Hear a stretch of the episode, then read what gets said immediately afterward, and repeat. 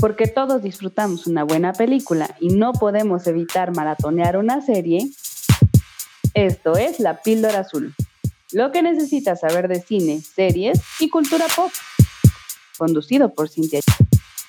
Bienvenidos a otro episodio de La Píldora Azul. Yo soy Cintia G y como cada semana está conmigo Annie, V y David, que por fin, chicos, por fin, bravo, pudimos completar ir al cine juntos o concretar más bien ir al cine juntos con una de nuestras Pildo fans, Angie. Eh, muchísimas gracias, chicos, me la pasé increíble. ¿Cómo están? ¿Cómo les, qué, qué tal fue la experiencia? Cuéntenme. Pues mm, yo me la pasé genial. La verdad es que ya nos hacía falta una salida en equipo porque a veces es difícil por locación, pero eh, por ahí si no se acuerdan, no se escuchan, les recuerdo rapidísimo que cuando fueron los Óscares lanzamos una dinámica y al radio escucha que tuviera más aciertos, nos íbamos a llevarlo al cine con todo y combo incluido. Así que esa visita ya se concretó. Y aparte, un saludo especialísimo a nuestra pildofan Angie, que nos llegó con regalitos, encima de todo llegó con regalitos. Entonces, híjole, muchas, muchas gracias por estar acá, por apoyarnos y un abrazo bien fuerte para Andy. Angie. ¿Y yo, quién, es, no soy yo quién es Andy? Ya la, semana ya me pesa, estoy como el licenciado cambiándole el nombre a Ámbar, ¿no? No, no me la quieras echar, ¿eh? No, porque tú te equivoques, ahora me la quieras echar a mí. es mío. ¿Cómo estás, por cierto? Yo me la pasé también muy, muy bien. Eh, muchas gracias por las palomitas que por ahí me invitaron. Sí, es cierto. Se estuvo robando palomitas ajenas. Qué bárbaro, de verdad. Es que espérense, les tengo que contar que David es esa persona de no, no quiero nada y se come lo que tú compraste, ¿no? Pues, pues, bien ya, ya, ya. El bote de las palomitas, que las palomitas robadas saben más ricas. Mm. y ya pudieron probar las galletas de, de nuestra pilofan Angie, que están deliciosas. Por ahí me estaban juzgando, pero ya pudieron comprobar que están deliciosas. Eso es cierto, eso es cierto. Juzgamos mal al licenciado David, disculpita pública porque dijimos, ¿cómo no puede tener autocontrol y tragarse una caja de galletas en una sentada? Pues ya después de probarlas, sí, cierto, uno no tiene autocontrol. Ah, les tengo una pregunta, porque esto fue el jueves pasado. ¿Todavía tienen galletas? Ay, claro que no. A ver. Lo que es, lo que es, dice. ¿Cuánto les duró a cada una su docena de galletas? No, espérate, espérate. Yo todavía tengo. Cálmense. Ay, ¿a poco? sí, sí, sí. ¿Pero por qué yo creo que le queda un tercio la cajita, porque las mías no eran docenas, las mías eran más. Es que las mías, para quienes no han visto el post en Facebook, tienen figuras de Star Wars, ¿no? Entonces había unas más grandotas, como la de la cara de Citripio o la de Darth Vader, y ahí había unas más chiquititas, como la de Baby Yoda. Más bien esa era de Yoda normal, y era una galleta como más chiquita. Pero traía varias, la verdad, no, no, decir cuántas, pero no eran 12, eso estoy segura que no eran 12. ¿A ti, Ani, cuánto te duraron? No, pues como un día duraron, pero en mi defensa diré, no fui yo sola, me ayudaron, me ayudaron. No piensen que yo fui la que se atascó. No, no, no, fue trabajo en equipo esto. Pues a mí nada más me duraron de un día a otro. y yo sí fui solo. ¿Qué es eso, dragón? Qué bárbaro, de veras. Pero sí están muy ricas, la verdad. Así es que eh, cuando ocupen, ya saben, busquen a Angie. Sí, su página es Cielo Azul, Cielo Azul Angie. Ahí pueden encontrar la repostería y galletas que hace. Son muy, muy ricas. Nice. Uno ocupa, fíjate, de un regalo de cumpleaños, en Navidad para todo el mundo. Una vez una amiga mandó a hacer galletitas para todos y órale, como acá repartes y ya te quitas de, del tema de estar pensando en qué regalarle a cada persona. Órale, todos. A esa la aplica mi papá, fíjate. Ahora que la pienso, vea, este, siempre, cada, ya lleva como dos, tres años que nos regala galletas o chocolates. Sí. ¿Sabes? Como que mi papá ya dijo, ya, se acabó, ya no me voy a romper la cabeza. Órale, ¿cómo va? Para todos. El no, clásico pues uno elige sus batallas, entonces pues eh, él elige ser feliz, él elige ser feliz. Vivir Tranquilo y sin estrés. Real. True story.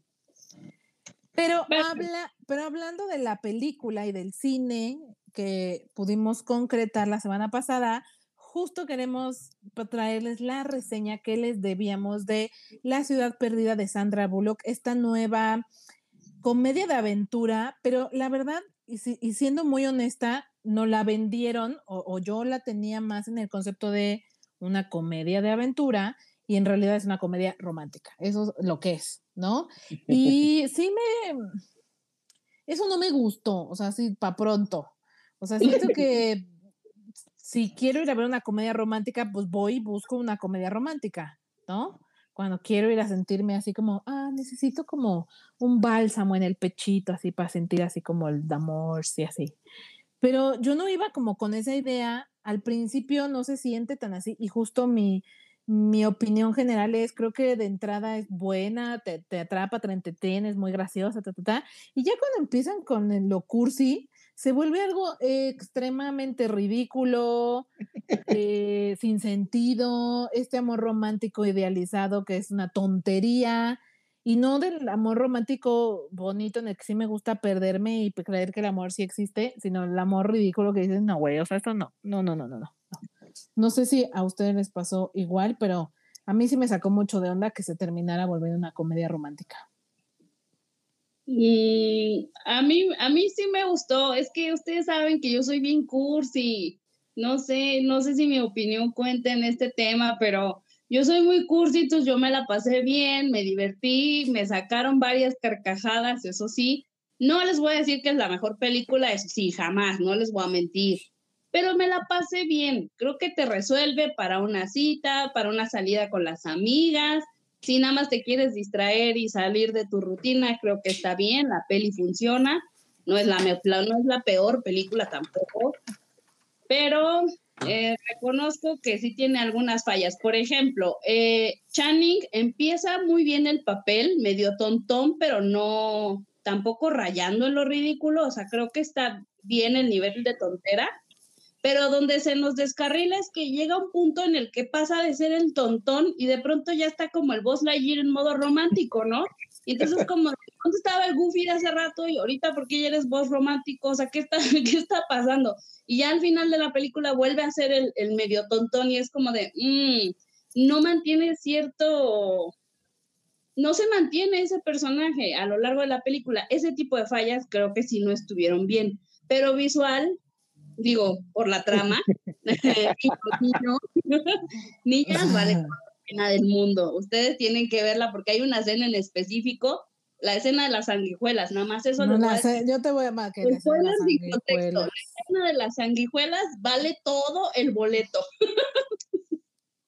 O sea, ok, no te lo voy a negar, la verdad. Pues miren, para mí eh, creo que es una buena película palomera, como, como estamos coincidiendo los tres. Para llevar al date, para relajarse, eh, sin ningún problema, ¿no? Yo sí esperaba que fuera algo romanticona. Yo pensé que el personaje de Brad Pitt iba a tener como ese equilibrio en la parte de acción y acaba siendo pues un cameo. Su participación creo que es muy buena, pero sí, eh, a mí me faltó más Pitt. Y en el caso de, de Tatum, como bien dices, eh, Annie, creo que faltó justificar ese cambio, ¿no? O sea, porque de ser un goofy pasa de repente a, a ya madurar y entonces como que no nos lo explican y, y es raro y otra vez regresa. Pero pues en general, como comedia romántica, pues cumple y como bien dice, sí, no es una comedia de acción. Ahora, lo que sí, y se tiene que decir, como ya entrando un poquito más a profundidad, yo quiero decir dos cosas. La primera es, esta película tú la vas a ver por Sandra Bullock, tal cual. O sea, Claro. más allá de si sale Daniel Radcliffe o Channing o lo que ustedes me digan, realmente sí todo gira en torno a ella y es gracias, o sea, ella es el tipo, el tipo de artista que vas a ver por ella, no la trama, no la película, o sea, el simple hecho de que ella está es suficiente. Y si es cierto, y se le tiene que reconocer, que uno, ella puede cargar con todo el peso de una película sin ningún problema, no necesita una coestrella o un villano antagonista importante para sacar a flote la historia y que sea relevante o interesante. Y eso va en torno al segundo punto. Sandra Bullock es una gran comediante, es una gran artista porque tiene un rango actoral amplio. Es una, es una actriz que puede hacer drama y le sale muy bien, como en esta del, del hijo adoptivo, ¿cómo se llama esta? The Blind Side. ¿Sí? Ajá. Que, del negrito que adopta y que juega americano, y que es una película muy densa o como Gravity también, pero luego tiene un rollo de, o sea, puede hacer comedia, o sea, mi, mi simpatía es la, es la onda, güey, o sea, yo amo ver mi simpatía en la televisión, siempre que me la topo, obviamente le voy a dejar esa película, porque es muy divertida, o la propuesta, ¿no? Que es un súper mega clásico romántico, a mí esa como comedia romántica me gusta bastante, la verdad es que la mujer es buenaza en lo que la pongas, y específicamente en las comedias, lo hace muy bien porque ella tiene, eh, tiene, o sea, es, es, atractiva, o sea, tiene un yo no sé cuá, pero además hace gestos muy muy cómicos y siento que leía por ahí que ella usa todo su cuerpo para la comedia, o sea, no solo son gestos o, o, o, o, que voltea los ojos o que hace alguna mueca, o sea, no solo es el rostro, también usa el resto de su cuerpo para la comedia y la escena del auto, este, toda la escena del auto es una muestra de, cómo ella usa toda, la, toda la expresión corporal para hacer comedia. Y en eso es muy buena. Y la verdad es que es uno de los grandes atractivos de la película, creo yo. Pero además, ¿sabes qué? Aparte de que usa todo su cuerpo, también no le tiene miedo al ridículo, o sea, no le da problema verse embarrada, verse desgreñada, verse como se tenga que ver, y también eso me parece que ayuda, ¿no? No es la típica actriz perfecta, sin arrugas, en pose, no, no, no, no, no, o sea, ella fluye y justo, ¿no? Como lo mencionabas en la propuesta y la ves bailando ahí la pared, ah, o sea, pues está padre, a mí me gusta mucho eso de Sandra, que es, se siente muy natural y orgánica, no se siente forzada, a mí me encanta por eso y soy muy, muy, muy fan. Sí, yo también estoy de acuerdo que es muy buena actriz y, y es rara, también tiene como un atractivo raro. Eh, lo decíamos ahí que veíamos la película, de repente cada vez se parece más a Michael Jackson, pero en lo particular no deja de parecerme atractiva. Eh, eh, creo que está muy delgada, pero aún así me sigue pareciendo atractiva, actúa bien y, tiene este rango actoral, sigue siendo chistosa. No sé, me es rara, pero me gusta mucho en, todos los sentidos, como actriz y como mujer. Y sabes qué, hablando ahora de lo bueno de la película, que también lo analizábamos al salir del cine, parte creo que es de las primeras películas en las que verdaderamente ya no tengo la referencia de Harry Potter. Todavía en La Dama de Negro yo tenía muy presente que era Harry Potter haciendo a una persona normal Y en esta película sí ya no lo sentí, ya no lo extrañé, ya lo veo como Daniel Radcliffe y no lo veo como Harry Potter. Y eso a mí me gustó, creo que es muy, muy buena referencia, a pesar de ser una película de comedia, creo que es una buena referencia al, al dote actoral que el niño puede aportar. Sí, Lick, a mí todavía, yo, yo sigo viendo ahí a, a Harry Potter, me cuesta trabajo desprenderme y siento que le falta actuar un poco mejor. Ah, tiene momentos, escenas muy buenas y otras donde no, no se la creó. Yo ahí coincido con Nani. O sea, a mí sí me gustó verlo, me gustó lo que, eh, lo que hizo con este personaje. Me pareció un buen villano, un buen antagonista, o sea, lo suficientemente odioso y maloso como para que digas, uy, ya, que se muera o que le pase algo, ¿no? Eh, como, porque al final su personaje es el niño rico consentido que tiene todo el dinero del mundo y nada mejor que hacer que fastidiar la vida a la gente, ¿no? Entonces creo que lo cumple, lo hace bien, o sea, realmente es el niño fresa, berrinchudo, caprichoso, eh, que tiene una rivalidad con uno de sus hermanos y todo lo que está haciendo solo es para demostrarle al hermano que es mejor, cosa que no van a dejar mentir, es demasiado de la vida real estar compitiendo entre hermanos, ¿no? Para empezar. Y en segundo, imagínate una competencia entre hermanos con dinero, pues todavía peor, ¿no? Sí, eso es muy real. Sí, neta. Tenemos por ahí una historia muy cercana, parecida. Exacto. Exacto. Entonces, pues nada, o sea, creo que Ram, a mí me gustó verlo y creo que con el personaje, o sea, pensando en qué es eso, un niño consentido, hijo de papis, que no tiene nada mejor que hacer, más que estar de maloso, creo que lo hace bastante bien.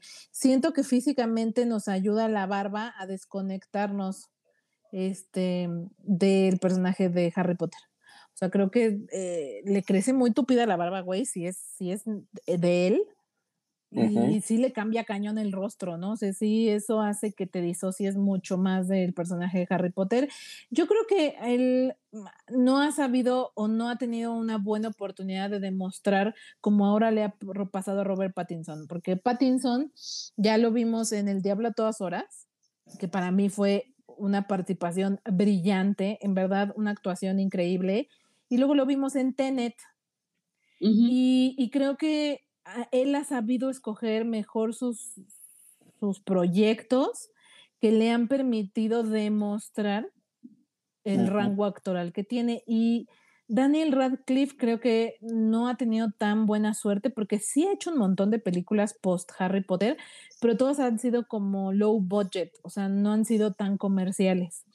Y si ustedes, quien nos está escuchando, han visto esas películas, me dirán que justamente el tipo actúa bien, o sea, se, es completamente distinto a lo que hizo para Harry Potter. Y creo que de verdad tiene mucho potencial, pero los proyectos son los que no le han ayudado. O sea, tiene uno donde, ese es creo que el más reciente, eh, uno como muy alternativo, que despierta y tiene dos pistolas como cosidas a las manos, o sea, una pistola en cada mano. Y no saben ni cómo, ni qué, ni cuándo, ni dónde. Y entonces es como una medio de acción, pero así toda, toda, eh, sí, como alternativa, como no comercial. Yo, esta es la primera película comercial desde hace un tiempo que le permite hacer algo distinto.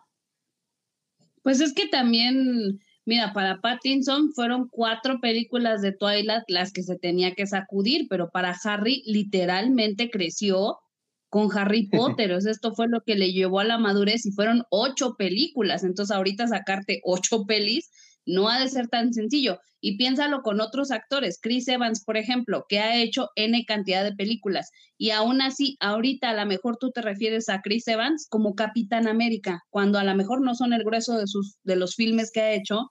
Y sin embargo, ya empieza a pesar tanta participación en un solo personaje. Entonces, no, no siento del, del, todo que sea mala su actuación ni nada, sino que justo sacudirte tantos años no es nada sencillo, ¿no?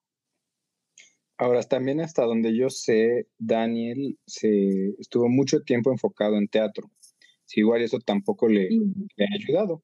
Veremos pues, los siguientes proyectos que escoge, ojalá pues nos muestre más de él, ¿no?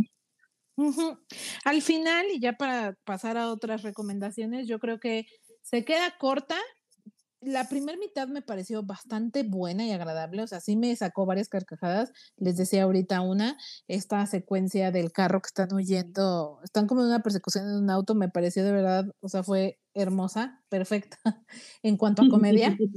Y siento que hacia la segunda mitad ya se cae la comedia, o sea, prácticamente es romance, romance, romance. Sí le dan eh, un cierre al tema de la aventura, pero es mucho más tema romántico y a mí eso me, a mí me dio bastante flojera porque ni siquiera estaba bien bajado como una muy buena comedia romántica. Creo que no, no, no está bien. En mi opinión, igual como dicen, está palomera, te la pasas bien. Yo diría, la neta, no gasten su dinero en el cine, mejor vean en streaming, francamente, es mi opinión. Yo sí iría con las amigas, pero ojo, si se animan a ir al cine, eh, hay una escena post créditos, no se salgan, no se salgan porque hay una escena post créditos. Yo creo que en la segunda parte hizo falta Brad Pitt, por eso se cae. Y pues también yo pagaría por ir con un date, nada más. Si no es así o para tener de qué platicar saliendo, mejor la esperaría en streaming. Mm, sí, ay, sí, cierto. ya se me había olvidado que. Es más, ya se me había olvidado el Brad Pitt. O sea, nos engañaron. En el tráiler nos engañaron, porque pareciera que Brad Pitt iba a salir un poquito más. O sea, yo me imaginé que no iba a estar en todo. Finalmente los protagonistas son Sandra y Channing, ¿no? No, no pensé que fuera a salir toda la película, pero güey, o sea, es un cameo, sale dos minutos, güey. O sea, yo sí. pensé que saldría más, pero bueno. ¿Quién es uno para juzgar? Por cierto, traigo aquí fun facts. a ver, dale. A ver, eh, ¿cómo fue que Brad Pitt llegó a esta película? Pues resulta que Sandra Bullock fue quien lo convence y quien estuvo en contacto con los dos o fue como este puente, fue su estilista, ya que comparten estilista. Entonces lo hizo bastante chistoso. Luego, Bullock y Pete también trabajan en la película de Bullet Train, que está a punto de salir. Entonces hay que ver también cuál es la química que tienen ahí, porque al menos en esta película muestran una muy buena química. Y esta película fue grabada en Santo Domingo y se grabó mientras estaba el COVID. Entonces, muchas de, los protagonistas, del cast, el elenco, se estuvo buscando cuidar del COVID, pero finalmente se enfermaron de otro virus, el cual los llevó a estar en el hospital. Se enfermaron muy fuerte del estómago y casi se muere uno de los asistentes de, de dirección. Así que mm. tuvo muerte. Luego, originalmente para el papel principal masculino iba a ser Ryan Reynolds y eh, en esta película Sandra Bullock, que es productora, tuvo reunión con Ryan Reynolds, no llegaron a nada y escogieron a Channing Tatum, el cual lo conoció porque sus hijas van en la misma escuela y tuvieron un altercado. Entonces se conocieron en, el, en la oficina del director, se cayeron bien, finalmente las hijas que se llevaban mal se las llevaron a, Santo Domingo a la grabación y acabaron siendo buenas amigas. Que yo creo que pues, a cualquiera que lo lleven a Santo Domingo a convivir. Exacto. Sí. Exacto. Oye, yo necesito esas relaciones públicas, caray. Mi mamá, ¿qué onda, mamá? O sea, pues, necesito esas amistades.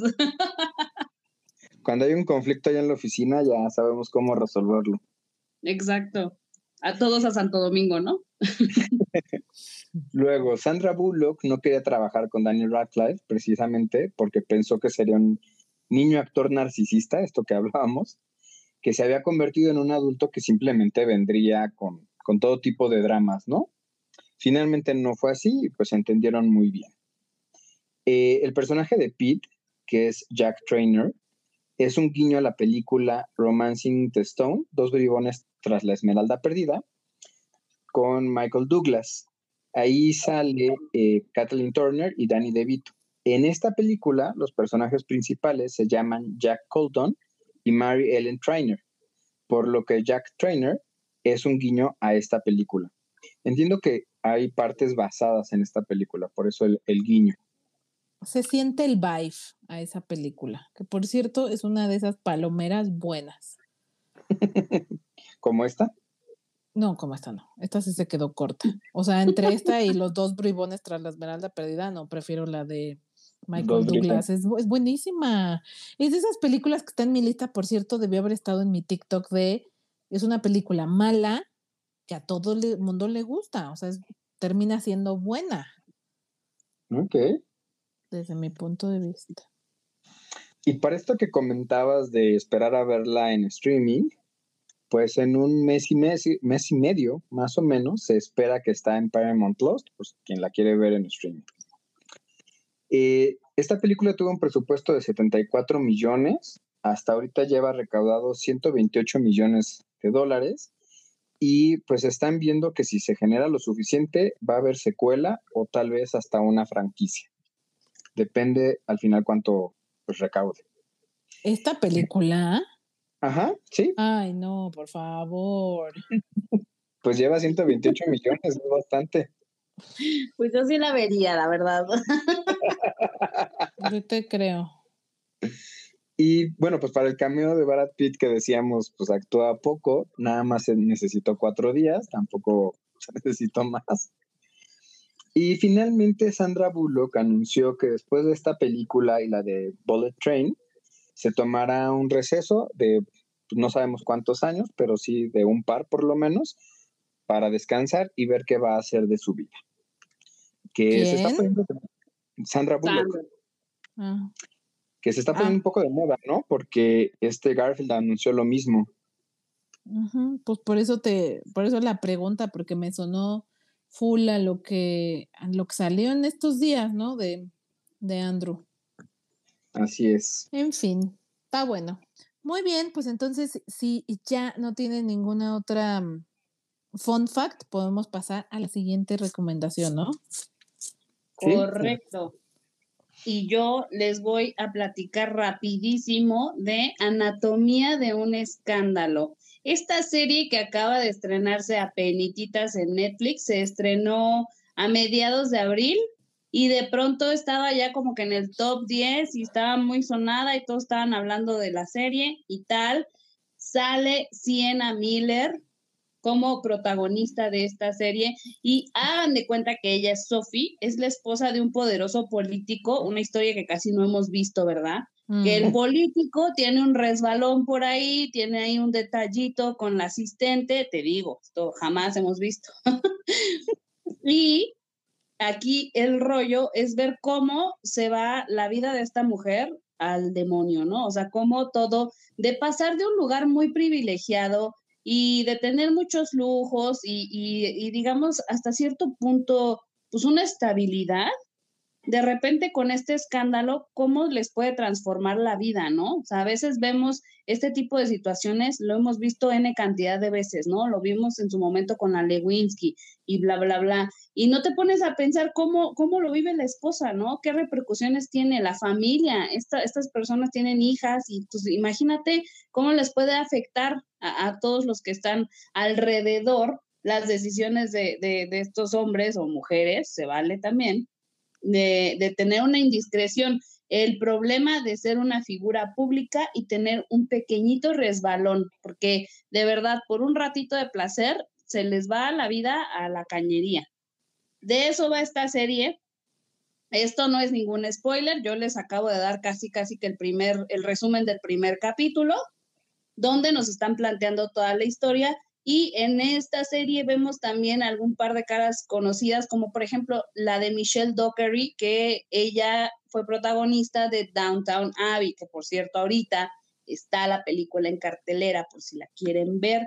Entonces, esta serie, eh, no, no les voy a decir que es la mejor serie de Netflix, honestamente no, pero si les gusta de pronto el chismecillo, si de pronto este, quieren ver algo diferente, podría ser una buena opción para ustedes. Tomen ahí su mejor decisión.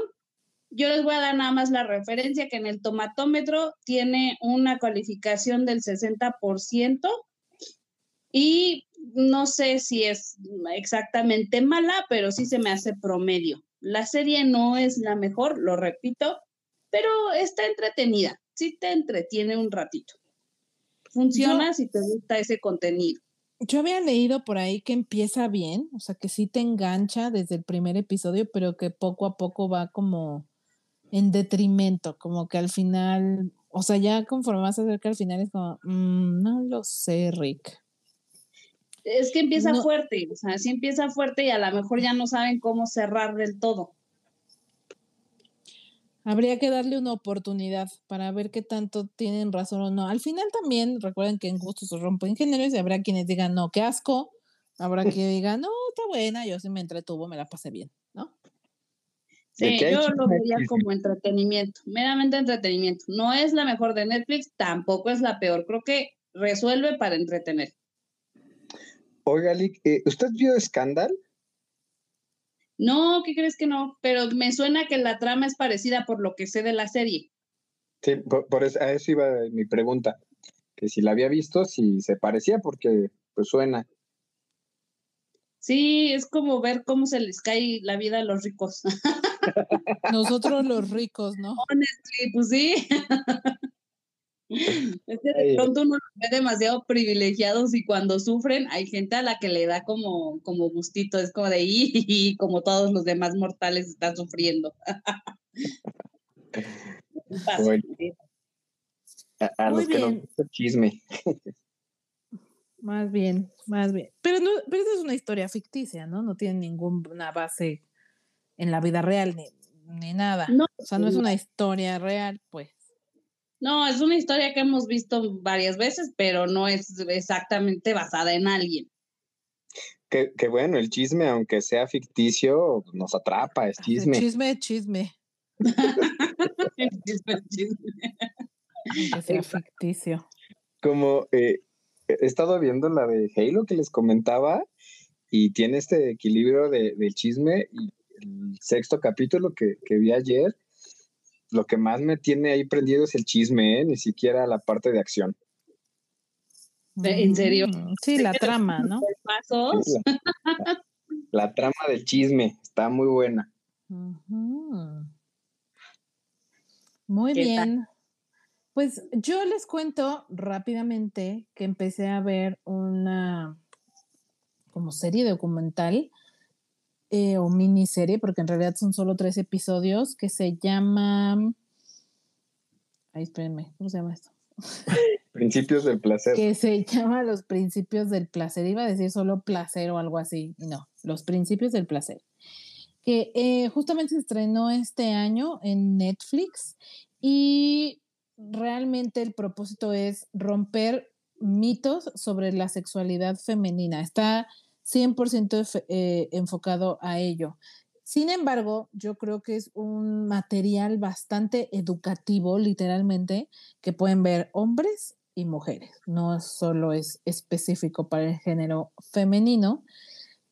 Y la verdad es que me parece bastante interesante porque hay varios testimonios y ellos decidieron incluir personas trans, no binarias, cis, entonces hay de todo, hay todos los puntos de vista. Yo ahorita ya me eché el primero, no lo, apenas la empecé.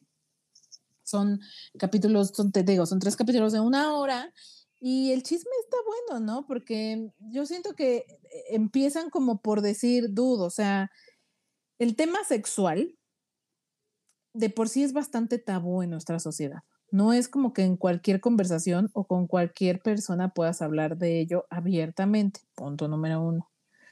Punto número dos, específicamente la sexualidad femenina todavía es mucho más, hay como mucha, hay muchos mitos, hay muchas eh, ideas erradas, eh, se ve mal inclusive, o sea, si una mujer disfruta abiertamente su sexualidad, es mal visto. Y, luego algo que es completamente cierto, que, me, que me hizo mucho clic fue, si es, si es verdad que las mujeres crecemos sin saber sobre nuestro propio cuerpo, ¿no? A lo mejor nosotras, Annie, David, que somos más o menos de la edad, pues en la escuela sí nos dieron cierta educación sexual, sí hablamos un poquito de el aparato reproductor femenino, masculino, entonces como lo, lo general. Más allá de eso, si tú no, es, ah, no hay nadie más con quien hablarlo, o sea, ni te educan bien en la escuela, ni tampoco es algo que puedas sentarte con tu mamá, mamá, ¿cómo puedo sentir placer mientras tengo sexo, ¿no? O sea, ¿cómo, cómo puedo llegar al, verdad, al placer, al, al placer pleno, ¿no? Pues no es algo que puedas hablar con tu mamá, ¿no? Ni con, ni con una prima, ni con una tía, ni con nadie. Eso es muy complicado que encuentres a alguien con quien libremente puedas hablar de ello. Entonces llegas a la vida adulta sin saber. o, todo lo descubres eh, en la adolescencia, pero pueden, hacer, pueden ser muchas ideas, eh, muchos mitos que decían. Por ejemplo, uno de ellos que me gustó bastante es eh, esto de que todas las mujeres tienen un orgasmo solo por penetración y eso no es cierto. Es mucho más común de lo que se cree que una mujer no tenga un orgasmo por penetración. Luego, hace muy poco tiempo también hablaba el documental, eh, se descubrió que el, em, el clítoris es mucho más que lo que se alcanza a ver externa, de externo y que tiene como cuatro patitas que se van hacia, hacia el interior y que todo eso, te, o sea, todo eso se inflama y provoca placer, que hay distintas maneras de estimularlo y son cosas que pues con quién las hablas o dónde las ves o qué, o sea, quizás solo si te surge la curiosidad, hoy en día que todo está en internet, tal vez lo puedas encontrar, pero me gustó, me gustó bastante cómo lo abordan y, si eres una mujer que no ha podido encontrar con quién hablar de estas cosas, creo que te va a parecer relevante escuchar cosas que quizás sabías, pero no, eh, no te habían confirmado como con una base científica, o cosas que tenías tú la duda y no te atreves a preguntarle a nadie, y ¡pum! Ahí está la respuesta. Sí, es como. Me gustó bastante. Imagino que puedes ir con un sexólogo para saber este tipo de cosas que está más enfocado hacia hacia el funcionamiento, el placer de toda la parte sexual, ¿no? Pero también hasta eso me suena como tabú. Imagínate decir que, ay, ¿qué crees? Es que hoy tengo cita con el sexólogo, ¿no? Y te van a voltear a ver como de, ¿qué? Depravada. Está enferma, puerca, sexual, así, o sea, pues me imagino que, que claramente como hay estereotipos en nuestra sociedad, pues no es algo que se pueda hablar tan fácil, así que está padre, ¿no? Que haya este tipo de contenido que como bien lo dices, me parece que educativo es la descripción.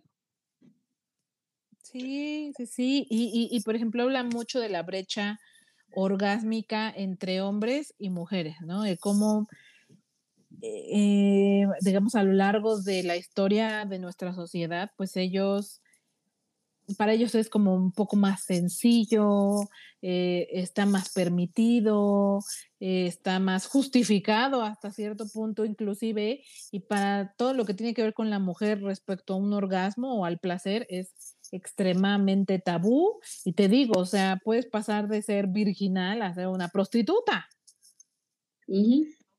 Y es que eh, hay mucha desinformación, ¿no? alrededor de y creo que para ambos géneros, la información que más se tiene a la mano es la pornografía y es la que más, pues, mitos genera, ¿no? Esta idea, eh, como bien decía Sin, de que la penetración va a generar orgasmos, muy pocas mujeres pueden alcanzarlo estadísticamente, la mayoría necesita una estimulación externa y eso es mal visto generalmente o se espera que se comporten hombres y mujeres como en una película pornográfica, tanto jóvenes como de 15, 16 años, hasta personas pues mayores, ¿no? Del 60, 70 años que tienen una vida sexual activa. Entonces, pues sí hay mucha desinformación, qué bueno que hay este tipo de, documentales y, que se nos acerque.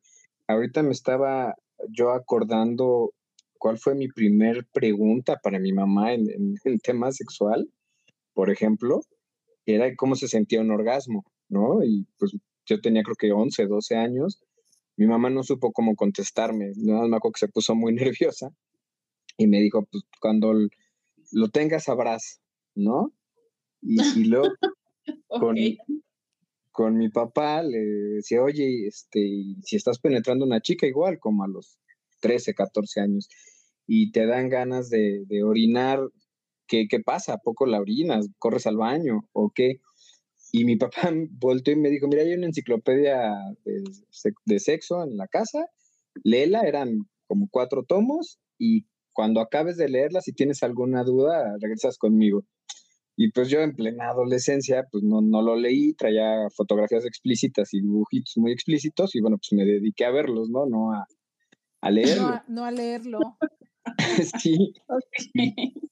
Y ya estando más grande, pues los cuestionaba, ¿no? De, por qué esa educación. Y bueno, pues ellos me decían, pues al, por lo menos te pudimos contestar algo, ¿no? Ya después, pues la comunicación fue mejor y, me enseñaron otras cosas, ¿no? Hablando. Pero me decía que para ellos ni siquiera, ellos tuvieron que aprender leyendo, yendo a la biblioteca y era casi que pecaminoso, ¿no? Y no se podía saber en, en casa al respecto. Entonces, pues qué bueno que ahora tengamos acceso a esta información, que haya estos documentales que lo explican más profesionalmente y ojalá que la gente lo vea, porque a pesar de que tenemos acceso a información, pues luego la gente le da mucha pena y pues no lo ve, ¿no? Sí, sí, sí, es que te digo, no es algo que puedas hablar realmente abiertamente ni entre, ni entre nosotras, ¿eh? No, no creas que es tan fácil encontrar amigas con las que abiertamente puedes hablar de ello, ¿no? Yo, por ejemplo, a mí algo que me sorprende muchísimo son todas las amigas que tengo que no tienen un vibrador. Es impresionante la cantidad de mujeres que no tienen uno, que no lo usan, que nunca en su vida han tocado uno, no saben ni casi casi que ni qué ni cómo funciona. Y justo en el documental decía que el, que el orgasmo que tú te, pro, o sea, es, es distinto. El, orgasmo que tú tienes con una masturbación al orgasmo que tienes en, en pareja con, con, otra persona es completamente distinto. Y no es que uno sea mejor que otro, son distintos justamente. Y parte de una vida sexual plena es que tú te masturbes, eso es parte de... Y que tú hables así abiertamente con una amiga de, ay, sí, este, ¿con qué te masturbas? O ¿cómo, ¿cómo te gusta? ¿Cuál te gusta? No sé qué es como, no, o sea, eso no lo hablas, ¿no? Y hablo de mujeres de todas las edades, no te estoy diciendo las jóvenes, no, más grandes, más chicas, de la edad que tú me digas, hay, la gran mayoría en su vida han agarrado un vibrador, eh, un dildo, como le quieran llamar, un juguete sexual, digamos, y es y sorprendente. Eso, a mí lo que ayer, ayer estaba viéndola, y lo que ayer me llegó la reflexión es, güey, qué triste es cómo vive la sexualidad la mujer en general. O sea, como para un hombre es tan normal, tan del día a día y tan permitido y tan lo ha, no sé si ustedes lo hablan, la verdad, pero vaya, hay como mucho más apertura o un poco más de apertura y para nosotras, ¿no? Mira, yo creo que es triste para ambos géneros. Sí, es para ustedes está muy castigado y entre mujeres casi no se habla, ¿no? Porque es algo sucio, es algo pecaminoso, eh, también se llegan a tildar como de, vividoras, ¿no? Mm. Entre los hombres, aun cuando se habla más, pues no es a través de un conocimiento, es más de, lo que es tu hombría y, y de lo espectacular que puede ser, pero no necesariamente de las cosas reales, ¿no? Se llega a mentir también o se llega a exagerar las cosas y no hablas de lo que realmente sucede. Ahorita con lo que decías, me recordabas que pues yo he conocido gente tanto en terapia o en, cursos, talleres, mujeres de 60 años que no conocen un orgasmo o que llegan a, a morirse sin conocer un orgasmo, o mujeres de 40, 50 años que están casadas, que tienen una vida sexual activa y no conocen los orgasmos o no sabían que eran multiorgásmicas o que no es placentero. Al final, sí creo que el orgasmo es de quien, los, de quien lo trabaja y es responsabilidad de uno. Si bien lo compartes en intimidad con una pareja, pues si tú no te conoces, ¿cómo le puedes decir al otro lo que te gusta o no te gusta o cómo hacerle? Finalmente, cada uno es diferente. Oye, así es que la verdad este tema da para muchísimo, muchísimo más. O sea, a mí sí me dejó pensando como muchas cosas. Por supuesto la voy a acabar de ver y si vale la pena volveré a sacar el tema en el podcast. Pero sí la recomiendo, está bien documentada, está bien bajada, está como muy digerida la información. Y les digo, si ustedes nunca se han atrevido a preguntar, y tienen esas dudas, créanme, aquí van a encontrar la respuesta a varias de ellas. Y si no a todas, por lo menos quizá te deje la curiosidad de, ir, como decía Annie, a un sexólogo, preguntar, investigar en internet o de plano hablarlo con tu amiga, ¿no? Te podrá sorprender. A lo mejor nunca te, te atreviste ahí y resulta que tu amiga es una experta sexual. es una pervertida como tú. No, no, güey, no, cálmate, cálmate.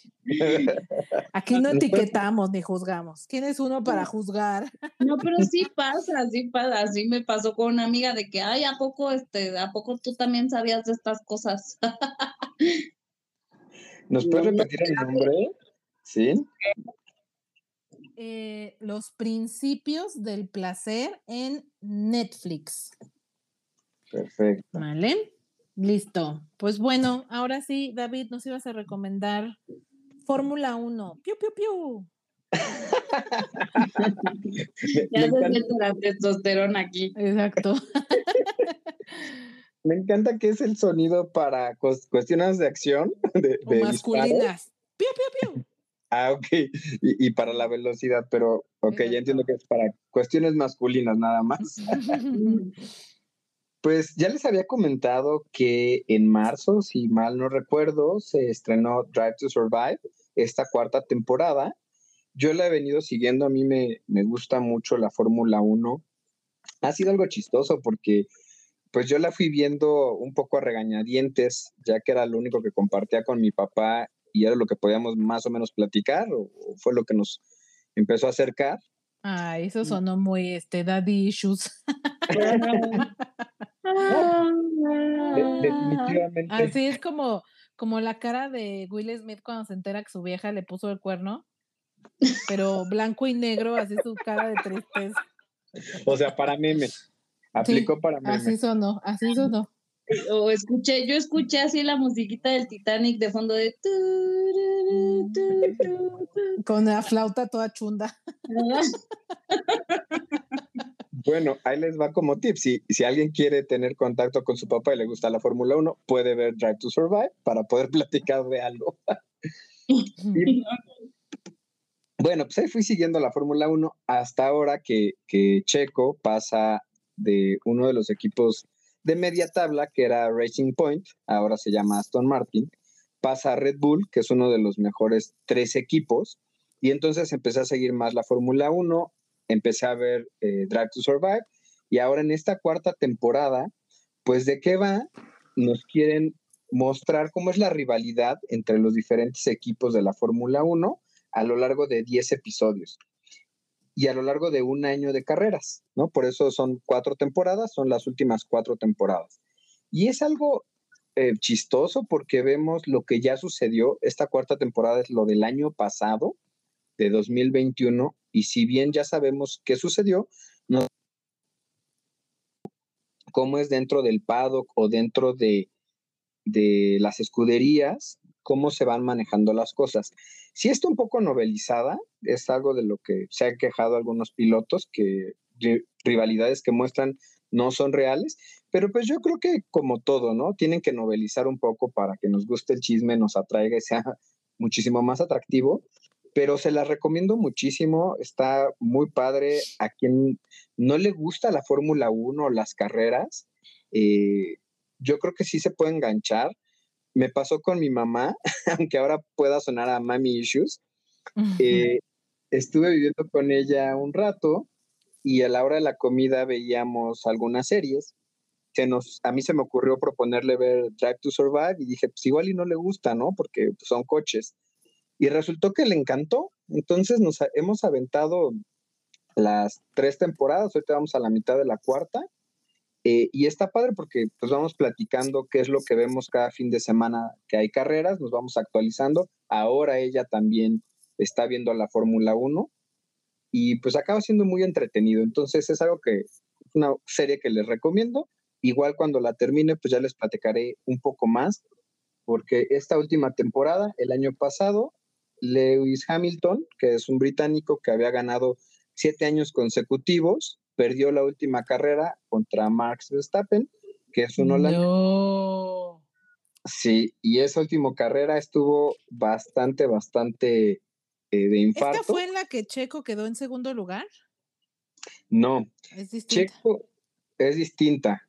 Eh, Checo el año pasado acabó siendo el cuarto mejor piloto de todo el año. Este año ya va en el tercer lugar pueda pelear hasta quedarse en el segundo lugar al final. Y bueno, pues los que somos seguidores de la Fórmula 1 y que sale ahí Checo, lamentablemente en esta cuarta temporada no sale mucho, pero él está dejando en claro que es un muy buen piloto, que solo necesitaba una buena oportunidad, aun cuando ya tiene, pues creo que 32 años. Para el deporte ya está viejo, pero pues está dando batalla. Ay, eso me dolió. 32 y ya está viejo, sí lo sentí personal.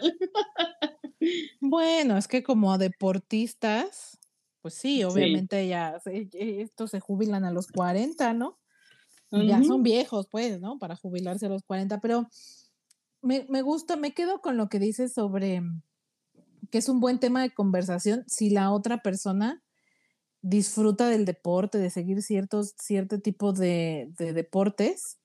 Y a lo mejor tú no tanto, pero si te dejas envolver un poco, te atrapa. O sea, a mí me pasó, yo tampoco nunca he sido muy de deportes, ni atleta, ni nada, digo, acá entre nos. Pero alguna vez tuve un novio que le encantaba el, el fucho, güey, o sea, fan, fan de la, de la, del fútbol, soccer y también del fútbol americano. Y si te dejas envolver tantito, créeme, no es tan, o sea, para las mujeres que de plano dicen, ay, deporte casca. Créanme, créanme, se los digo, no está tan mal, o sea, te dejas envolver tantito y ya te vuelves como, no sé si se acuerdan de esa publicidad este, creo que era de una cerveza, que la mujer se ponía así bien loca de, de que se apasionaba viendo los partidos por su, por su equipo y demás. Creo que sí era de una cerveza. Y uno sí puede llegar a eso, me cae, o sea, es entretenido. Yo, por ejemplo, mi mamá, el novio de mi mamá, le gusta la Fórmula 1, le gusta como seguir el deporte en general. Y sí sigue la Fórmula 1 y demás. Y ahora veo a mi mamá como muy sí, como muy al pendiente de, de, quién, de quién gana, de algunas de las carreras y demás, y veo que lo disfruta. O sea, realmente es algo que sí es que te des la oportunidad, porque aburrido, créanme, no es. No. Más es cuestión de que te des la oportunidad. Pero bueno, ahí está la recomendación. Niñas, si quieren caerle bien al fulano, pónganse a verla para que puedan platicar con él. Créanme que no se la van a pasar mal, se los digo, en serio. O como dijo, si tienen daddy issues, también pueden ponerse a ver y pues tener algo que platicar con su papá. Pues sí, imagínate, te echas ahí un capítulo cada domingo que vas a desayunar y ya te la pasas relax. Yo sí lo veo, me gusta. Ya ven. Se los decimos porque sus tías somos y nos gusta darles buenos consejos. Y como sus tías somos, y ya dijimos todas las recomendaciones de la semana. Ahora sí nos vamos con la noticia y ahora sí quiero empezar con el Johnny, porque si no me lo van a dejar al final. Y hay un montón de cosas que, ah, este, que decir de mi, de mi novio. Entonces, para que le demos, para que le de, que le hiciste así. Ajá, sí, sí, sí, sí, este, este grosero. Qué bárbaro. no le hice una trompetilla, me reía, así se yo. O sea, fue circunstancial. Ah, o sea, te echaste un pedo mientras te reías. No, dije trompetilla. Lo traicionó el subconsciente, Lick. Hacértelo. Luego, luego.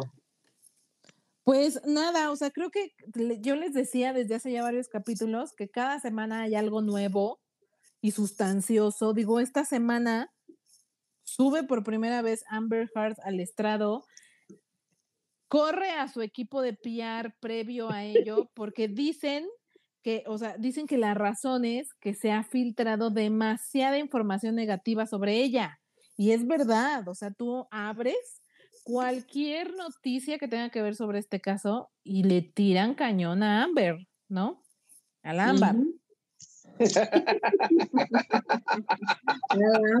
Jonathan.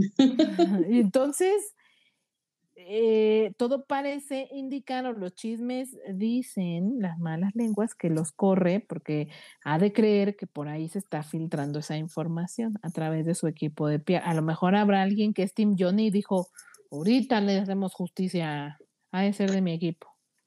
Yo creo que eh, pudiera ser eso o que no están relatando la historia de la manera correcta. O sea, ella está perdiendo la opinión eh, pública en general.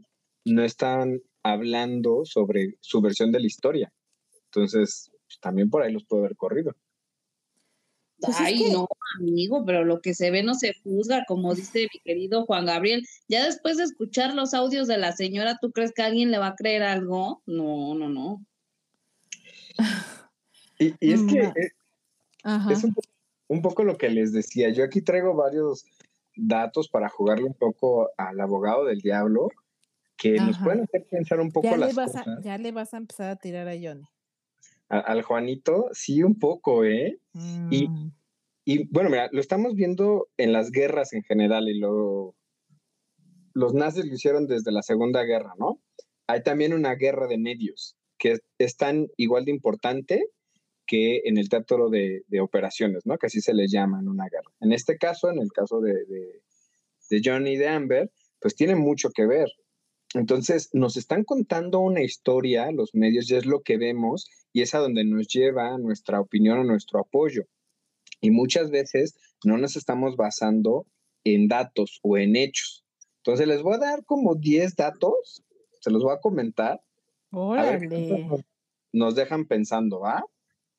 Entonces, eh, Depp fue declarado culpable de 11 incidentes de agresión, tanto física como sexualmente, basándose en pruebas, incluidas las declaraciones de testigos presenciales en el juicio de Londres. Y es por eso que se le denegó apelación allá.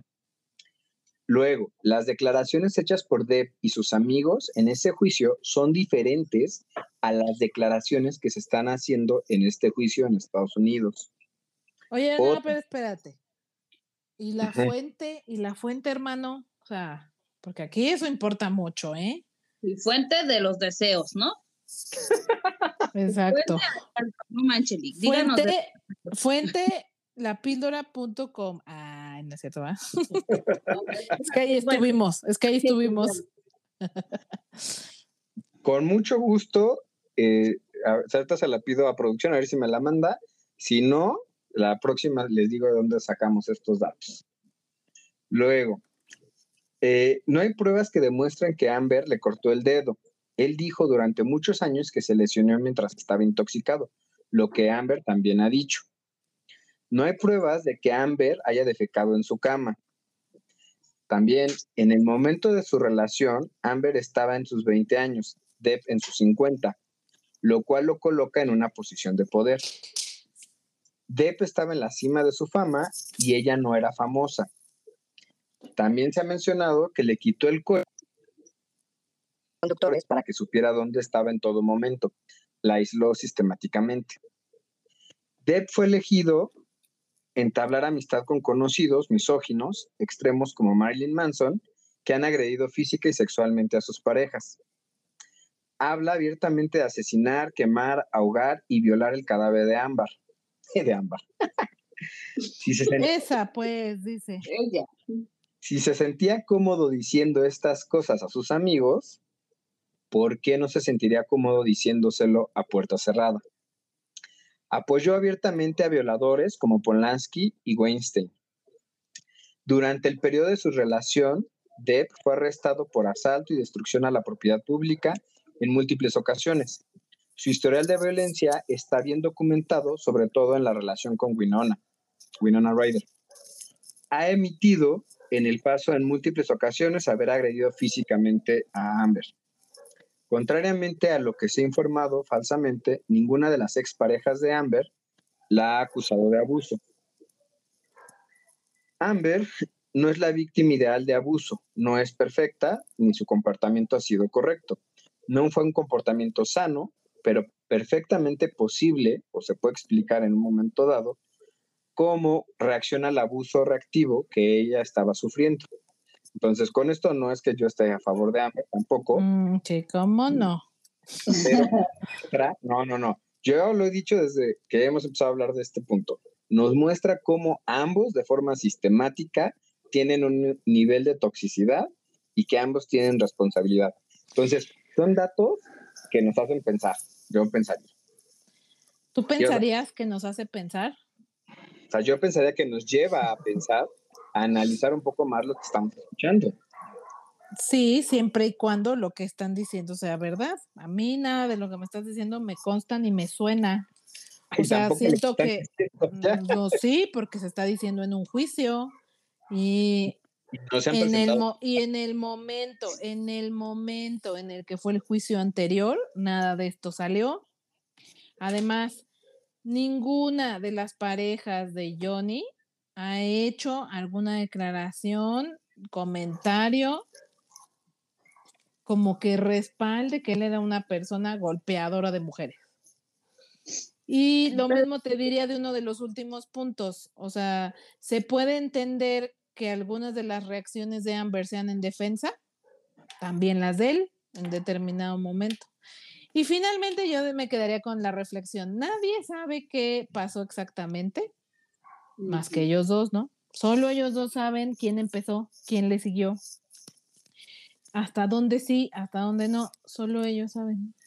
Pero la realidad es que lo que sí creo que está sucediendo ahorita es que la defensa de él viene muchísimo mejor preparada, con muchísimo más argumentos que la de ella. Digo, yo no estoy muy enterada del, del juicio anterior, pero yo creo que la defensa de Johnny viene bastante bien preparada.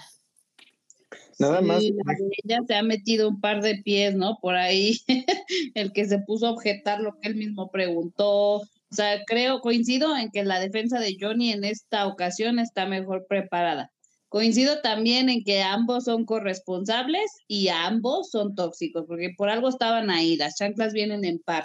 Y como dice Cintia, pues solo Solo ellos sabrán lo que sucedió porque nadie de nosotros estuvo ahí, ni nos toca juzgarlo, ni nada. Y pon tú que todo esto es real, pon tú que sí, pero yo creo que todos coludos o todos rabones. Y lo justo era que si se castigó a Johnny, también se tuvo que haber castigado a Amber. Yo creo que desde el inicio eso tuvo que haber sucedido. Y creo que aparentemente ya está pasando, ¿no? Pues, a ver, lo, platicamos la vez pasada. Eh, este es un juicio más para la cuestión pública, o es lo que la estrategia que está buscando Johnny Depp y su, su equipo, ¿no? Que lo está asesorando. Sí está mejor preparado su equipo, pero es más hacia la opinión pública, no necesariamente hacia el juicio. Y nada más para aclarar un poco lo que comentaba, sí, Depp sí fue arrestado, ha sido arrestado en, en varias ocasiones por destrucción de propiedad ajena. Entonces, eso es un precedente. Tampoco quiere decir que por eso él a ella necesariamente le está golpeando, ¿no? Pero... Sí, bueno, pues, o sea, una eh, cosa es tener antecedentes de agresividad, ok, sí. Y entiendo que la lógica sea, bueno, de, ser agresivo con destruyendo cosas a ser agresivo contra otra persona, una tu pareja, a lo mejor ya no hay, ya no está tan lejano, ¿no? no, pero sí hay una diferencia, ¿no? Sí hay una diferencia. A lo mejor este, este dato de que se juntaba con tales personas para mí no significa nada porque yo tengo un chorro de amigos muy fit y yo no soy fit, ¿verdad? O sea, entonces, pues que te juntes con alguien que le guste ciertas cosas, pues para mí es irrelevante porque eh, al final yo pues tomaré mis propias decisiones y no necesariamente voy a hacer lo mismo que los otros. No, yo creo que ahí solo si lo tomamos en forma aislada, pero si vas juntando varias piezas, ya empiezan a cobrar cierto peso. Ahora, al final, pues estas son opiniones que nosotros tenemos, ¿no? O sea, tampoco creo que ninguno de los tres ha seguido el juicio así. Claro. los dos juicios a detalle, como para decir, mira, estas son todas las pruebas que han presentado y, y se están interponiendo de esta forma, ¿no? Finalmente, todo lo que estamos aquí comentando es lo que dicen los medios. Aquí sería bueno cuestionar a los mismos medios y no solo irnos con una cuestión de, opinión pública, ¿no? Porque nos muestran una parte de la historia, no toda. Eso es correcto. Pero. Y bueno, esto que decía sobre el castigo para ella fue una nota que salió apenas a principios de esta semana donde decía, eh, muchos medios lo retomaron, prácticamente todos los medios lo retomaron, sobre que Forbes publicó que ya era un hecho que todas las, toda la participación de Amber Heard en Aquaman 2 se iba a eliminar, porque yo ni sabía, pero ahí leía que ya de por sí iban a ser como 10 minutos en pantalla, o sea, tampoco es que saliera mucho. Y era, era poca su participación, pero que se ha decidido eliminarla por completo. Y si esto es eh, real, me parece justo, me parece justo, porque era lo que tenía que suceder. Sí, honestamente sí. Pues sí, yo creo que pues a los dos, ¿no? O sea, como bien decía Annie, si vas a castigar a uno, pues al otro en la misma medida cuando los dos están incurriendo en lo mismo. Pues sí, yo creo que lo decíamos la vez pasada, al final es lamentable este tipo de cosas y que no se haya quedado en privado, porque más allá de las vidas que ya destruyeron, o sea, la de él con sus consecuencias, porque no, no, no hablamos de las declaraciones que él dio la semana pasada que subió a declarar, sobre que pues a él le preocupaba mucho sus hijos. Porque quienes terminan sufriendo más, pues son los daños colaterales, ¿no? O sea, qué horrible que la vida de tu papá esté en boca de todo el mundo y a ti en la escuela te digan, ay, tu papá es un golpeador, qué asco. Porque los niños son bien crueles. Y el hijo, los hijos de ambos, porque ya ven que les decía que ella tiene, acaba de tener un bebé, eh, a la larga son los que terminan por sufrir más o por llevarse o terminar embarrados, ¿no? O, esto que les decía, o sea, yo no sé qué tanto bullying pudieron haber sufrido ya sus hijos, este, los de Depp, por todo lo que pasó eh, desde que todo este escándalo inició, pero sí es lamentable que algo tan delicado esté ahora en boca de todo el mundo, ¿no? Y que si, y que si él fue el bueno o no, o ella es la buena o no, o si los dos fueran malos, de todas maneras es algo que debería de quedar en privado, porque no es una situación sencilla. Y creo que sí hay mucho daño colateral. Pues es que ese es lo malo de ser una figura pública, ¿no? Porque se vuelve hasta un tema político y dejas de tener vida privada. Entonces, pues, también es algo que uno debe tomar en cuenta cuando se mueven esos medios o cuando te quieres exponer a la opinión pública. Pues eso sí. Habrá que ver, digo, para este momento no, este, que para este momento que estamos grabando el episodio, el programa, perdón, no tenemos todavía nada de lo que ha pasado ahora que Amber Heard sube a declarar, yo siento que se va a poner interesante lo que ella tenga que decir sobre esto, ¿no? O sea, creo que aquí va a salir todavía más popó por todos lados, creo yo. Todo el mundo va a terminar embarrado, verás. Verás. yo, estoy, segura que sí, así es que ya se pondrá interesante, lo retomaremos la siguiente semana, pero pues así un poco el chisme de lo que va por ahora. Yo no sé cuántas semanas más va a durar esto, pero no tiene, no tiene como para cuándo, ¿no? O sea, no sé, no sé cuánto más vaya a durar este juicio. Pues un par de semanas nos vamos a echar con esto, pero pues a ver. Muy bien, pues ahí lo tienen, el chisme del momento. ¿Qué más tenemos por ahí de novedades? Bueno, en chisme, ¿qué tal que estuvo The Killers en concierto esta, este fin de semana pasado? Y entre los invitados al concierto de The Killers aquí en Ciudad de México estuvo nada más y nada menos Hilary Duff. Ahí anduvo echando relajo y luego por ahí también se volvieron un poquito virales porque este porque el vocalista terminó cantando ahí un pedacito de una canción de Luis Miguel. Yo creo que vieron que funcionaba con Coldplay, ¿no? Cantar la canción de un local y que nos encanta y nos fascina, entonces imagínate, te vas al concierto de The Killers y de repente estás escuchando ahí este entrégate, o no sé cuál fue la que cantaron, pero pues imagínate, bueno, yo me la había pasado genial, la verdad. Sí vi por ahí circular un montón de fotos de Hillary Duff y andaba hasta con su, su, litro de chela y todo el pe, o sea, ella bien mexa, ¿eh? Muy bien, se sabe, se, sí, se, sabe divertir la morra, se le nota. Ok, en otras noticias, el portal Variety informa que Tom Hardy Iris Alba, Henry Cavill y Jacob Elordry. Para ser el próximo James Bond. A mí se me antoja que mm. sea Idris Alba por ser de color. Me encantaría un 007 de color. Elba, ¿no? Ajá, sí. Pero aparte es muy sexy, Idris, algo tiene ese hombre. Yo estaría a favor, fíjate. Pero Jacob también está de moda, aunque no sé si está listo para hacer 007. O sea, está de moda, no sé si está listo. Yo también me quedaría con Idris. ¿Tú, Sin? No lo sé. Voy a masticar esa, esa pregunta. lo voy a consultar con la almohada. La verdad creo que ninguno me convence al 100, así es que mejor lo mastico y ahí les doy mi opinión luego. Ok. Pues yo les voy a platicar entonces rapidísimo que Martin Scorsese a través de su fundación, eh, ahorita les digo cómo se llama para que la puedan buscar, a través de su fundación The Film Foundation, va a lanzar un servicio como tipo de streaming. Van a ver a través de, la página de internet una serie de películas. ¿cuál es el propósito de Martin? Él dice, yo quiero que esto sea eh, accesible a todo el público y que todas las personas puedan tener acceso a grandes clásicos restaurados. Entonces, él de su, de su lana, de su bolsa, puso todo este, este fondo para que pudieran hacer las restauraciones de las películas.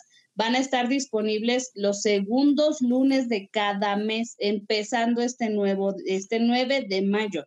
Y de ahí ya tenemos cartelera para lo que resta del año. Entonces, este 9 de mayo, la primera película que va a estar disponible se llama I Know Where I'm Going. Y como les comentaba, esta serie de películas Martin las escogió porque dice él, estas tienen un peso bastante importante, no me parece justo que se queden en el olvido y van a estar disponibles para toda la población, pero solo 24 horas. Entonces, si a ti te llama la atención el cine clásico, yo te recomiendo que si te metas puntual el segundo lunes de cada mes. Toda la información está en la página de internet, que por ahí yo creo que se las vamos a dejar en la semana, o la pueden buscar como Film Foundation Restoration Screening Room. Espero no haberme equivocado en pronunciación. Ok. Se los pasamos. Está interesante para aquellos que disfruten de los grandes clásicos. En otras noticias, eh, se podrá ver el tráiler de Avatar, The Way of Water, eh, cuando veamos Doctor Strange. Entonces ya la próxima semana vamos a poder ver este tráiler y pues se tienen, eh, al final se esperan cinco películas de Avatar. Entonces vamos a ver la de Avatar 2 el 16 de diciembre, Avatar 3 el 20 de diciembre de 2024 Avatar 4 el 18 de diciembre de 2026, Avatar 5 el 22 de diciembre de 2028. Así que tenemos muy, varios años, todavía seis años más con esta franquicia. Y Kate Winslet, que está en, en esta segunda entrega, rompe el récord de respiración bajo el agua en el set de Avatar 2. La actriz logró estar siete minutos filmando una escena, rompiendo el récord de Tom Cruise en Misión Imposible, Nación Secreta, que se aventó seis minutos y medio. ¡Órale! ¡Qué profundo! ¡Qué profundo! película se grabó debajo del agua y se tuvo que eh, crear cámaras especiales para que no se vieran las burbujas de la respiración y demás. Entonces, mm. se supone que va a revolucionar otra vez esta película, la industria del cine, como lo hizo con Avatar 1. Pues después de tantos años de espera, yo, yo quiero pensar que sí, hijo, porque no sé cuántas, cuántos años llevan diciendo, ahora sí ya va a salir. más no, güey. Que justo en estos días, justo en estos días salieron nuevas imágenes de la producción de la segunda y, y digo, pinta bastante, bastante bien. Digo, es una gran, es la película más taquilla de todos los tiempos, para empezar. Pa' pronto, como dice la. Entonces, yo me imagino que le va, de hecho estaba escuchando que va a haber un restreno en cines de la primera de Avatar, porque como fue hace como mil años, ya no sabemos ni, ni de qué fue, ni de ni nada. Yo no sé si ustedes se acuerdan bien de la trama, yo por supuesto que no me acuerdo bien.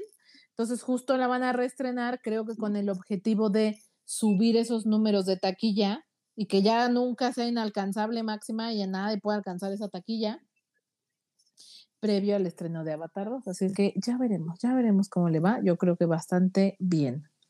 Pues yo no sé, amiga, yo no, no sé si sí lleguemos tan rápido a esas 10 películas, porque ¿cuánto esperamos entre la 1 y la 2? Yo creo que a este paso vamos a estrenar la 5 en 2080. No, no, no, no sé. Y yo más o menos me acuerdo, pero honestly no fue mi película favorita, la neta. Entonces, ¿Qué diría el tipo, qué diría este James Cameron de ti? ¿Qué oso? Va a decir, uh, esta niña que se cree. Oye, y después de decir que me gustó Los City, qué oso conmigo. Exacto. Así que Avatar, Avatar no está chida, pero los City sí, amigos. No, no, no, o sea, sí la vi, la disfruté, está bien, pero no es mi película favorita, no, no es como, como por ejemplo en las de Marvel, que yo repetiría dos, tres, cuatro veces en sala, yo esta no, yo no entiendo por qué esta se volvió. Bueno, es que vale la pena aclarar que a ti no te gusta la ciencia ficción, eso es real, o sea, tú no ves Star Wars, hija, no te gusta. Ah, sí, me gusta cierta parte de ciencia ficción, no todo. ¿Cuál, ¿Cuál cierta parte? A ver, ¿cuál cierta parte? Estás chismosa. Y la verdad, no te gusta. Dile, se me gustan los superhéroes, todo lo demás no. Ah, exacto, exacto, los superhéroes sí. Entonces, sí creo que por el género de película, pues igual habrá gente que diga, güey, qué hueva, eso no me gusta, ¿no? Prefiero otro tipo de películas, pero creo que nada de eso le va a quitar que es la película más taquillera de la historia. Y yo sí tengo altas expectativas de la segunda parte. Yo no sé si algún día llegaremos a ver las 10 que tienen pensadas. Cinco, dice. Mm, de las 20 que sean, me vale. No sé si vayamos a llegar a ello, pero ahora sí espero que se estrene Avatar 2 y pues que le vaya bien que le vaya bien.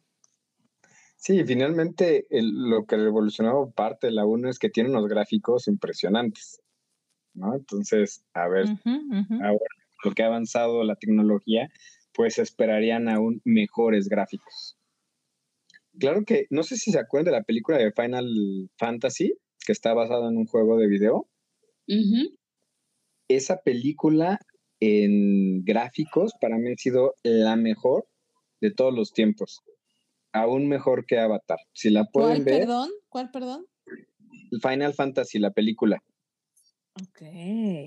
Tiene unos detalles en las lágrimas, en las gotas, en los rayos de luz que, wow, y la textura de los actores, de los avatars, se ven reales. Parece que uno está viendo eh, personas de carne y hueso actuar. Si no la han visto, véanla, está muy cañona. Ok, muy bien. Oigan, y, antes de que se me olvide nada más, perdón que te interrumpa, hoy se estrena eh, Doctor Strange in the Multiverse of Madness. Y qué rollo, nada más quiero decir, digo, ya estaremos hablando de ella la siguiente semana, pero qué rollo con todos los, los spoilers que han salido o todas las filtraciones, rumores que todo se ha vuelto, parece indicar, por los trailers que han sacado los TV spots todo se ha confirmado. O sea, las filtraciones con esta película están tan rudas que ya salieron los de la producción a decir, dude, no spoilers, o sea, relájense un chingo, güey, no arruinen la experiencia. Oye, Milenka está opinando que no, que no le parece. Exacto, hasta, hasta el gato se enojó. Y no vamos a hablar de eso hasta la próxima semana, les vamos a dar chance de que la vean tranquilamente. Lo que sí les voy a comentar antes de que cerremos este programa es que Stranger Things temporada 4 llega a Netflix el día 27 de mayo. Para aquellos fans, 27 de mayo. No les ha... Eh, regresando un poco a lo de Doctor Strange, ¿no será la misma estrategia que siguieron con Spider-Man? Que sacaron todos los spoilers, que por ahí se cree que fue el mismo Disney y Marvel quienes lo sacó y al final, pues sí se, con, fueron lo que nos dijeron, pero aún así acabó siendo una muy buena película. Se confirmaron los spoilers y acabó siendo una muy buena película. Igual va a pasar lo mismo con Doctor Strange y es la misma estrategia que están jugando. Pues pon tú que sí, pero yo creo que les va a funcionar porque al final ahí vamos a estar, ¿no? no pues sí, definitivamente. Pues, ya vieron que sí sirve, pues oye. haya sido como haya sido. De todas maneras, uno va a estar ahí. Muy bien. Pues yo nada más les quiero decir también, ya para cerrar mi participación, que si ustedes son fans de Grace and Frankie, esta serie protagonizada por Jane Fonda, que amo, o sea, ustedes podrían decir, ay, güey, qué hueva una serie protagonizada por señoras de 90 años, casi. Pues, pues no, fíjense, la neta a mí me hace reír muchísimo, me parece que la comicidad es excelente, el humor es de verdad, de verdad brillante y yo quiero algún día cuando sea grande ser Frankie, Y si la ven o si ya la han visto, entenderán por qué. Y justo ya se estrenó los últimos episodios del cierre de la serie. Eh, porque se habían estrenado cuatro episodios a principios de año y faltaban el resto de, lo, de la temporada para ya dar cierre.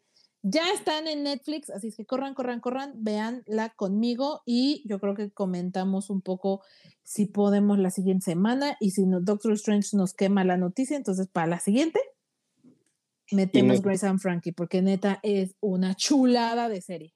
Chulada. Bueno, y para los que no la vamos a ver, nos cuentas por qué quieres ser Grace cuando seas grande. Frankie, Frankie. Ah, por eso, Frankie. Bueno, como yo no tengo interés en ponerme al corriente. Como yo no la voy a ver.